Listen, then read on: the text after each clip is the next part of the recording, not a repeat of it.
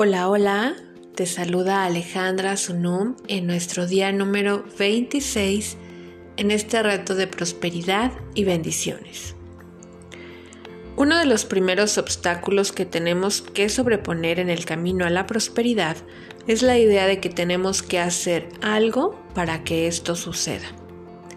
A la mayoría de nosotros nos dijeron que tenemos que luchar por lo que queremos.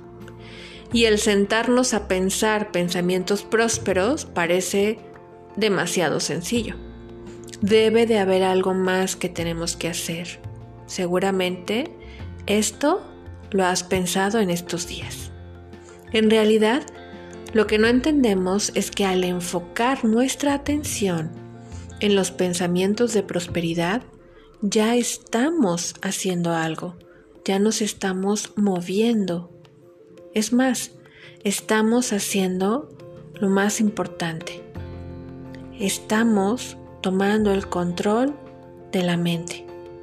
Y cuando estamos tranquilos, completamente enfocados en lo que deseamos, en aquello que se requiere que hagamos, quizás sea más fácil que puedas recibir la inspiración de qué se requiere hacer ahora con este nuevo enfoque. Y así no forzamos nada.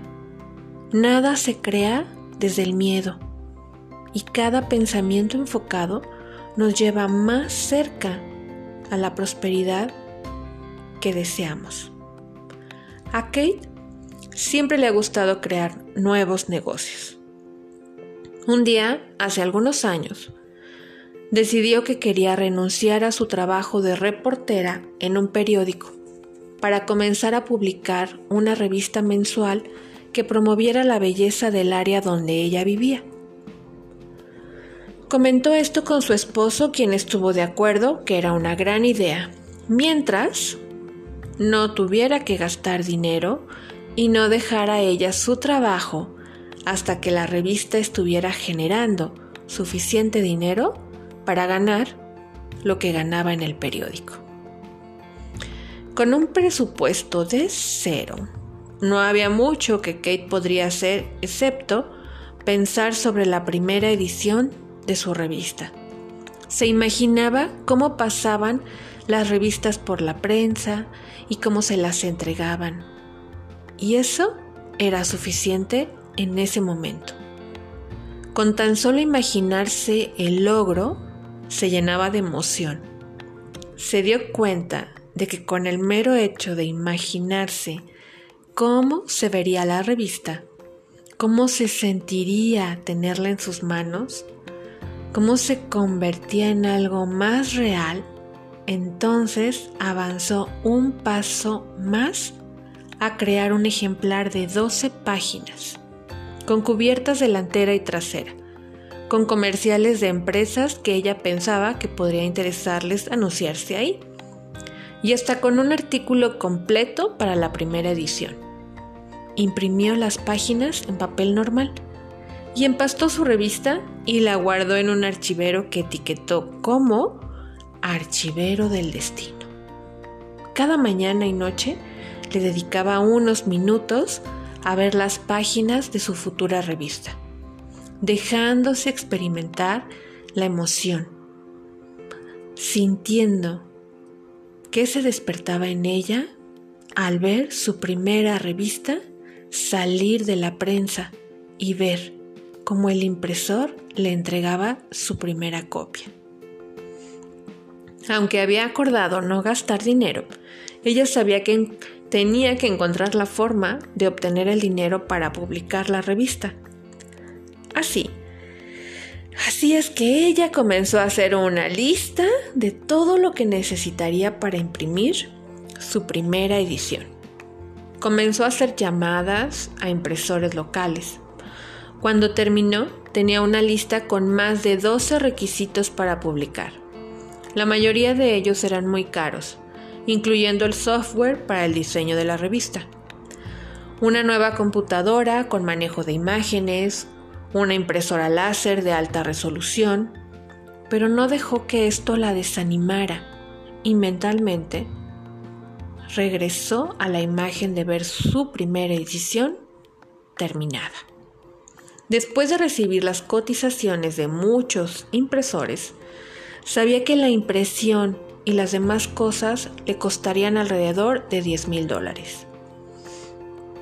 Habiendo aceptado no gastar dinero, lo dejó a cargo del director general del universo y lo soltó.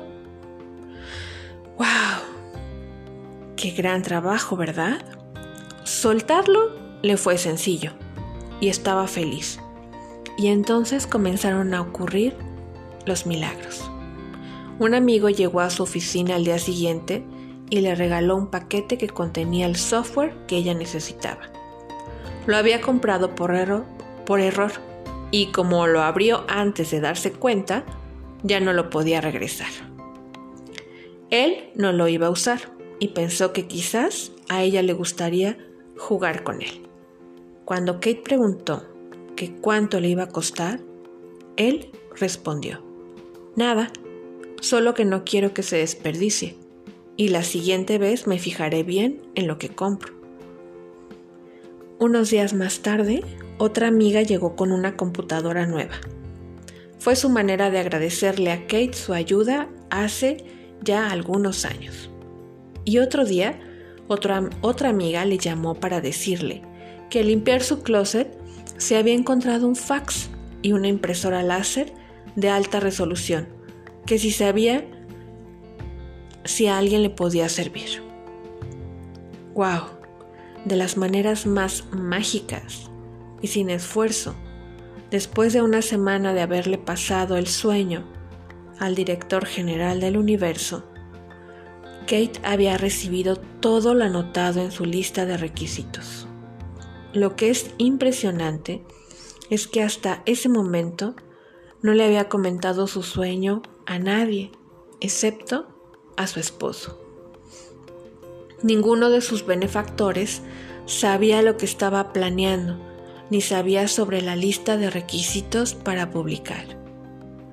Teniendo todo lo necesario, se convenció de que el publicar su nueva revista era su nueva realidad.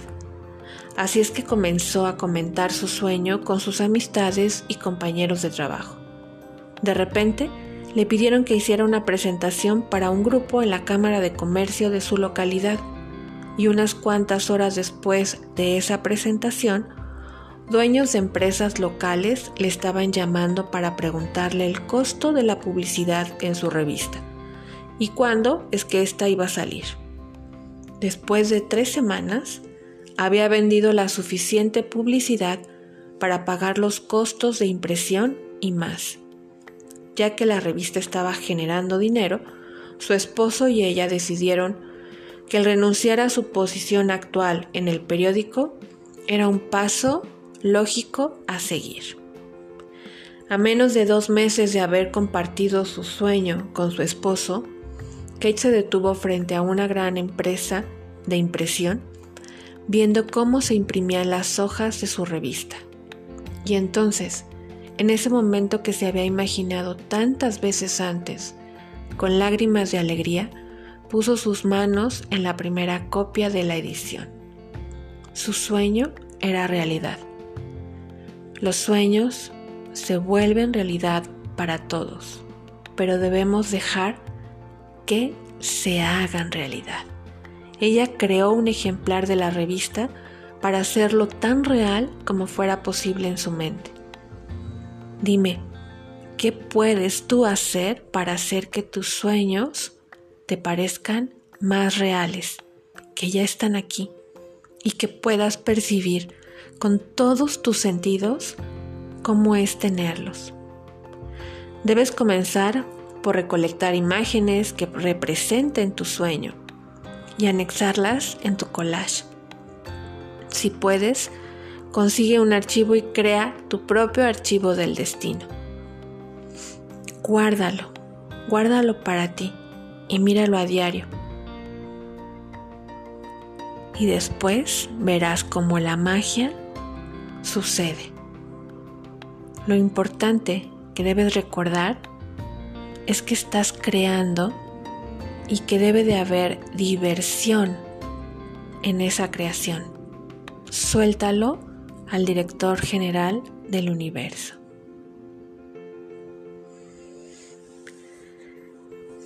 Existe una historia acerca de Naropa, un yogi hindú del siglo XI, a quien se le acercó un día una vieja bruja. Sabiendo que él era uno de los más grandes maestros budistas de la India, ella le preguntó abiertamente si él entendía todas las palabras del gran libro que estaba leyendo. Él le respondió, claro que sí. Y la mujer bailó y se rió con regocijo. Entonces ella le preguntó si realmente entendía todas las instrucciones en el libro. Y nuevamente Naropa contestó de manera afirmativa. En esta ocasión, sin embargo, la cara de la mujer se oscureció al fruncir el ceño y de inmediato se enojó, apuntándole con un dedo y acusándolo de ser un mentiroso. Se dice que Naropa cambió para siempre debido a ese encuentro, porque internamente sabía que lo habían pillado en la mentira.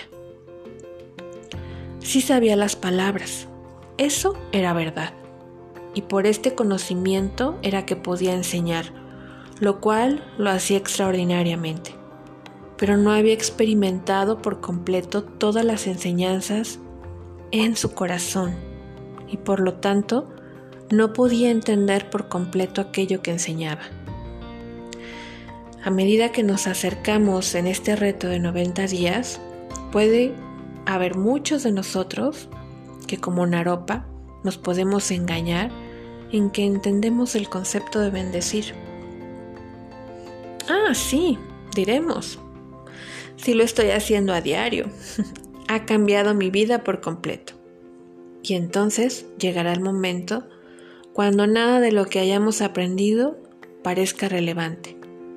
Quizás tendremos una discusión con nuestra pareja, se tapará el baño justo cuando lleguen visitas a la casa. El carro se descompondrá en medio de una avenida transitada. O un compañero de trabajo o nuestra suegra nos dirán algo hiriente justo en el momento, cuando nos estemos sintiendo más vulnerables. ¿Cómo podremos sobreponernos a todas las frustraciones e incomodidades que sintamos? Y de todas formas, bendecir. ¿Cómo podremos suspender el juicio si lo que, juzgamos, está tan cerca y es tan personal? ¿Cómo podremos bendecir nuestro mundo cuando de repente pareciera como si nuestro mundo estuviera decidido a insultarnos? Frecuentemente nos sentiremos presionados y oprimidos por la vida, atrapados, y siempre estará presente la tentación de abandonar las bendiciones y regresar a nuestros hábitos de enojo y de reacción. Es posible que todo dentro de nosotros nos comience a gritar que deberíamos de pelear, de luchar, de defendernos. Y a veces ese grito será tan fuerte que no podremos reconocer lo que está pasando. Dejaremos de reconocer que lo que en realidad está sucediendo es que se nos está presentando una lección de vida, un aprendizaje, la vida misma con sus sinsabores. Quizás pensemos que aceptamos el reto solo por un mes o solo por los 90 días. Así es que la elección es de cada uno de nosotros. Podemos tomarlas, podemos dejarlas. Como un niño que está plantando semillas imaginarias en un jardín imaginario, podemos regar bendiciones aquí y allá y solo hacerlo por el placer. Pero lo ideal es que una vez que pasemos estos 90 días, podamos seguir sintiéndonos esos despachadores de bendiciones podamos nuevamente seguir adelante usando estas afirmaciones y estas herramientas que hemos compartido juntos. Piensa en lo que podría ocurrir si al presentarse un obstáculo, en lugar de contraatacar, de reclamar, sencillamente eligiéramos agradecer la oportunidad de avanzar en nuestra vida y trascender algo que en ese momento se está presentando. Así que el día de hoy, dedica algo de tiempo a recordar algún evento en tu pasado o crear algún imaginario en el que tú hayas reaccionado mal. No dediques mucho tiempo evaluando tu reacción. Simplemente céntrate en algún incidente. Imagina que en lugar de reaccionar, ahora usas una bendición. Imagina que la misma circunstancia te confronta y que la bendices y que la sueltas.